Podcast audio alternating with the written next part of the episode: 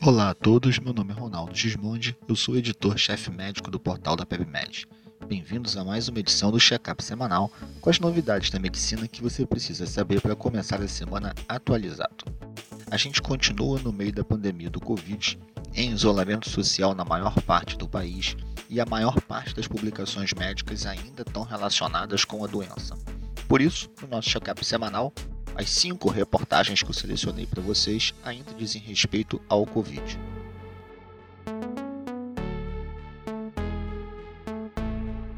Então a gente agora vai falar um pouquinho o seguinte. Eu tenho um doente com febre e ou sintomas respiratórios. Pensei em Covid.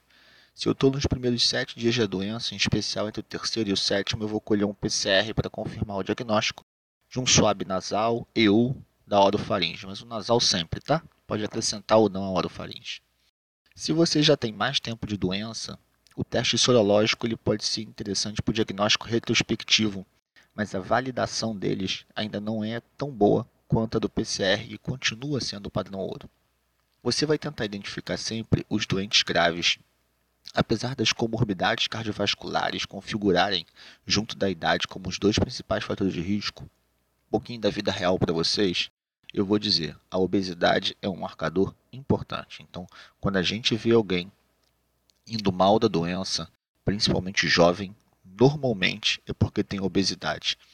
Então, além da questão dos idosos e dos cardiopatas, obesidade deve ser colocado como um fator importante para a pessoa reforçar o seu isolamento social e evitar ficar doente.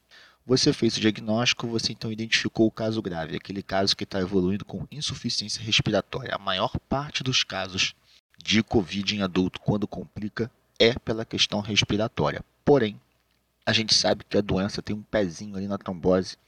Já tem mais de um estudo com necrópsia dos doentes, mostrando que esses doentes fazem trombo, principalmente na circulação pulmonar. Daí essa questão do dedímero, da heparina que a gente conversou semana passada. Então, nesses doentes, a gente tem algumas manifestações do sistema cardiovascular. Já há relatos de AVC e já há relatos de doença cardiovascular nesses doentes. Então, a gente tem que ficar muito atento a essas outras duas possíveis manifestações do COVID grave, além do quadro respiratório. Vamos pensar num doente que está piorando do ponto de vista respiratório.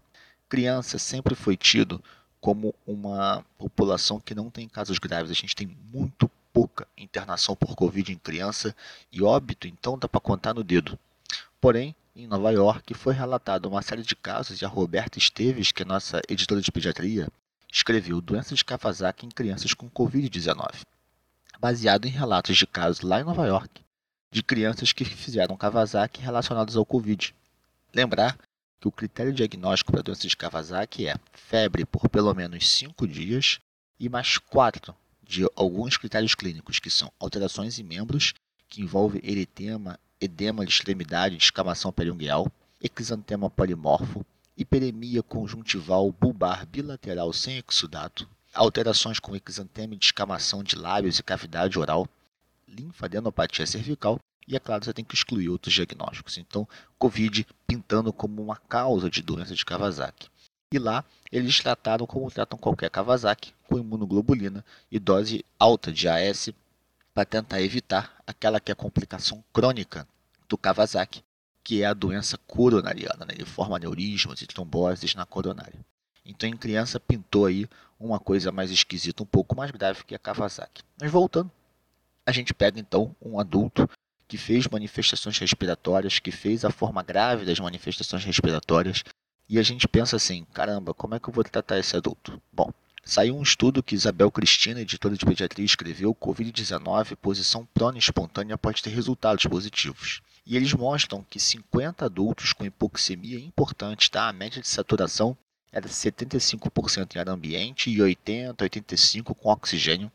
E quando você botou eles em posição prona, sem estar entubado, tá? É o prona normal, a saturação sobe para 94%. E aí eu vou trazer um pouquinho para vocês na vida real, isso tem acontecido. Então, quando a gente bota esses doentes em prona, eles melhoram a hipoxemia e conseguem tolerar mais. O que me deixou em dúvida é que a sociedade, a Intensive Care Society, ele recomenda de meia hora, duas horas em prona, né, decúbito ventral, mas também decúbito lateral esquerdo e direito. Na nossa experiência, esses decúbitos laterais, ok, bom para úlcera sacra, né? Mas para o Covid não faz muita diferença não. Para o Covid o que faz diferença é o cara ficar com a barriga para baixo. E aí se ele fica longos períodos do dia em barriga para baixo, isso ajuda a passar pela fase mais difícil da doença. E em alguns casos, sim, a gente consegue evitar a intubação, tá? Então é, é uma coisa bem interessante para a gente tentar fazer. Mas se porventura falhar, né? Então assim, porra, falar, Ronaldo, botei, mas não teve jeito, cara. O cara tá mal, vai ter que ser entubado. A Diana Quintanilha, editora de pediatria, ela bota o experimento com caixa de acrílico. Essa caixa de acrílico, que era uma forma de você melhorar a proteção do profissional de saúde durante a intubação, ela veio muito na moda, várias empresas fizeram em 3D, doaram para os hospitais. E saiu um estudo na New England mostrando que de fato ela protege, ela reduz a questão da saída, né, da, da dispersão de aerossol. Eles marcaram lá no modelo artificial com marcação fluorescente e quem usou a caixa de acrílico ficou muito menos borrado por isso. A questão é que não é seguro o suficiente para você dispensar o EPI. Então, se você for usar uma caixa dessa, não dispensa o EPI. E o problema é que ela tem duas coisas. Primeiro, como que a gente vai higienizar ela depois? Né? Essa é, há essa dúvida. Segundo, ela atrapalha a intubação. Então, a posição da AMIB, Associação Brasileira de Medicina Intensiva, é: ó, na ausência de estudo clínico, isso não deve ser rotina. Tá? E aí, você então decide fazer a intubação, você vai fazer a sequência rápida de intubação. Tem todas as doses para você no Whitebook, para quem quiser, a gente continua com a promoção. Se você for fazer a assinatura anual do Whitebook, você pode ir lá e botar o nosso cupom PEBPODCAST. Você vai ganhar 20% de desconto nessa assinatura. E aí você vai lá, pega as doses todinhas, tem uma calculadora, tá tudo de graça para você. Faz a sequência rápida de intubação e coloca em ventilação mecânica. E aí como é que eu faço a ventilação mecânica desses doentes? Nessa semana eu tive uma conversa com a Alessandra Thompson, ela fez uma live sensacional. Tá no YouTube para vocês em que ela fala tudo sobre isso. Os pontos principais são: a gente deve ventilar esses doentes protetor, tá? Então é platô menor que 30, volume corrente de 6 ml por quilo.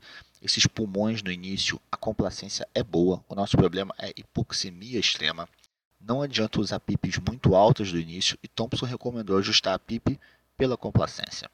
Esses doentes, então, manter uma driving pressure de até 15, tá? Também é importante nessa fase inicial. E aí, se o doente faz uma hipoxemia refratária a despeito disso, a posição prona em ventilação mecânica também é um método que na hipoxemia refratária, aquela PF que fica abaixo de 100, tem mostrado excelente resultado. Depois, os doentes que não conseguem sair da ventilação mecânica, esses doentes acabam fazendo aquela SARA mais tradicional, que é aquela SARA em que eu tenho mais lesão gravidade dependente, mais lesão em dorso, e aí sim eu ajustar uma PIP se torna mais importante do que no início da doença. E esse bate-papo lá foi muito bacana. E saíram dois estudos sobre a questão do tratamento do Covid. Né? A gente primeiro, vou voltar lá atrás, a gente teve muita perda da hidroxicloroquina. Né? A hidroxicloroquina que começou lá, todo mundo querendo tomar, as pessoas comprando na farmácia. A gente teve pelo menos duas grandes publicações com mais de mil doentes, incluindo um ensaio clínico aberto com doentes com pneumonia leve a moderada, em que a hidroxicloroquina combinada com ácido não mostrou eficácia no tratamento do Covid. Então, acho que ela está morrendo na praia, né? Nadou, nadou, mas vai morrer na praia. Então, como é que a gente fica, né? Como é que eu trato esses doentes com Covid? Existem dois tratamentos direcionados a consequências do Covid que têm ganhado muito espaço que eu falei semana passada, que é o corticoide na fase da tempestade inflamatória, na questão das citocinas, que é entre o D5, o D7 até o D14, que é o doente que piora, né? Piora a lesão pulmonar, volta a fazer febre, fica taquicárdico, piora a marcador laboratorial. Então parece que há um espaço, não é um consenso, para o corticoide aí. O outro é heparina. Heparina realmente, a gente tem visto muitos casos. O grande debate que tem é, você vai usar o Six Score para fazer? Se você for usar, você só vai usar nos doentes muito graves. Você vai usar o dedímero? E se você for usar o dedímero, qual é o ponto de corte que você vai ter? Essas perguntas precisam ser respondidas. Eu acho que no caso de Parena, a pergunta nem é se eu uso ou não. A pergunta é como e quando eu uso a heparina. E essas perguntas a gente espera que venham logo. Mas a gente continua caçando muito um tratamento anti-Covid. Então, por exemplo, Isabel trouxe para a gente, tocilizumab tem eficácia como tratamento do Covid-19. É um estudo de fase 1, então é um estudo sem grupo controle, tá? Ele quer mostrar o seguinte, ó, é seguro. Então, o tocilizumab, que é o principal inibidor do IL-6, eles pegaram 21 doentes com 56 anos de idade, com quadro grave, tá? Lesão pulmonar, ventilação mecânica. E quando você fez o tocilizumab, isso foi seguro, tá? Então, ou seja, é uma droga que eu tenho que estudar. E eles acharam que houve normalização de parâmetros laboratoriais e clínicos bem rápido. 90% dos doentes melhoraram rápido depois do tocilizumab. Na vida prática, a gente também tem visto isso. A dúvida é: eu vou fazer para todo mundo ou só quem tiver IL6 alta? E será que versus controle isso vai funcionar? Porque nesse estudo de fase 1, os doentes estavam tomando uma penca de outros tratamentos, né? Então a gente não tem como tirar conclusões a partir disso. Não vai morrer na praia igual da cloroquina. Mas já tem um outro estudo também que Isabel trouxe, mais elegante, que fala o seguinte: combinação de interferon, lopidavir e ritonavir, que é o caletra, e ribavirina no tratamento do Covid-19. Agora bonitinho, um ensaio multicêntrico, aberto, mas randomizado, em que pegaram doentes que tinham pelo menos um sinal de gravidade pelo News Score, é um score muito bacana para ver gravidade, que eles compararam. Um grupo ganhou só caletra, o outro ganhou caletra, ribavirina com interferon. 157 pacientes, 52 anos, metade homem, metade mulher, e 40% com comorbidades. O grupo que recebeu tratamento combinado, então que recebeu caletra mais ribavirina com interferon, versus o controle, que era caleta puro, esse teve uma redução muito bacana de negativação de SWAB 7 versus 12 dias e uma redução importante nos sintomas. Os sintomas duraram só 4 dias versus 8 no tratamento padrão. E também reduziu os dias de hospitalização de 14 para 9. Essa redução é uma redução bem legal. E eu acho que tem espaço para a gente tentar estudar isso sim é, e ver se isso se repete em outros ensaios clínicos, tá bom? Então não deixe de acompanhar a gente. Lembrando, quem quiser, vai lá no Whitebook. O Whitebook é o maior aplicativo de conta médica no Brasil. Ele é todo preparado para vocês a tomada de decisão. A gente na sessão do Covid, que está gratuita, botou a sessão uso de plantão, que eu tô de plantão. Tudo que você precisa para dar um plantão tem ali infusão de droga, sedação, ventilação mecânica, o guia está todo aberto para você que tá, não está acostumado em trabalhar com terapia intensiva está tendo que dar plantão para ajudar na epidemia ou para se sustentar, você vai lá, escolhe a assinatura anual e coloca o cupom PEBPODCAST e ganha 20% de desconto. Não deixa também de acompanhar a gente no nosso site www.pebmed.com.br a gente todo dia atualiza sobre coronavírus, afasta o que é fake news, confirma o que é relevante para você e deixa um resumo bem bacana de tudo lá para você. Obrigado e até a próxima.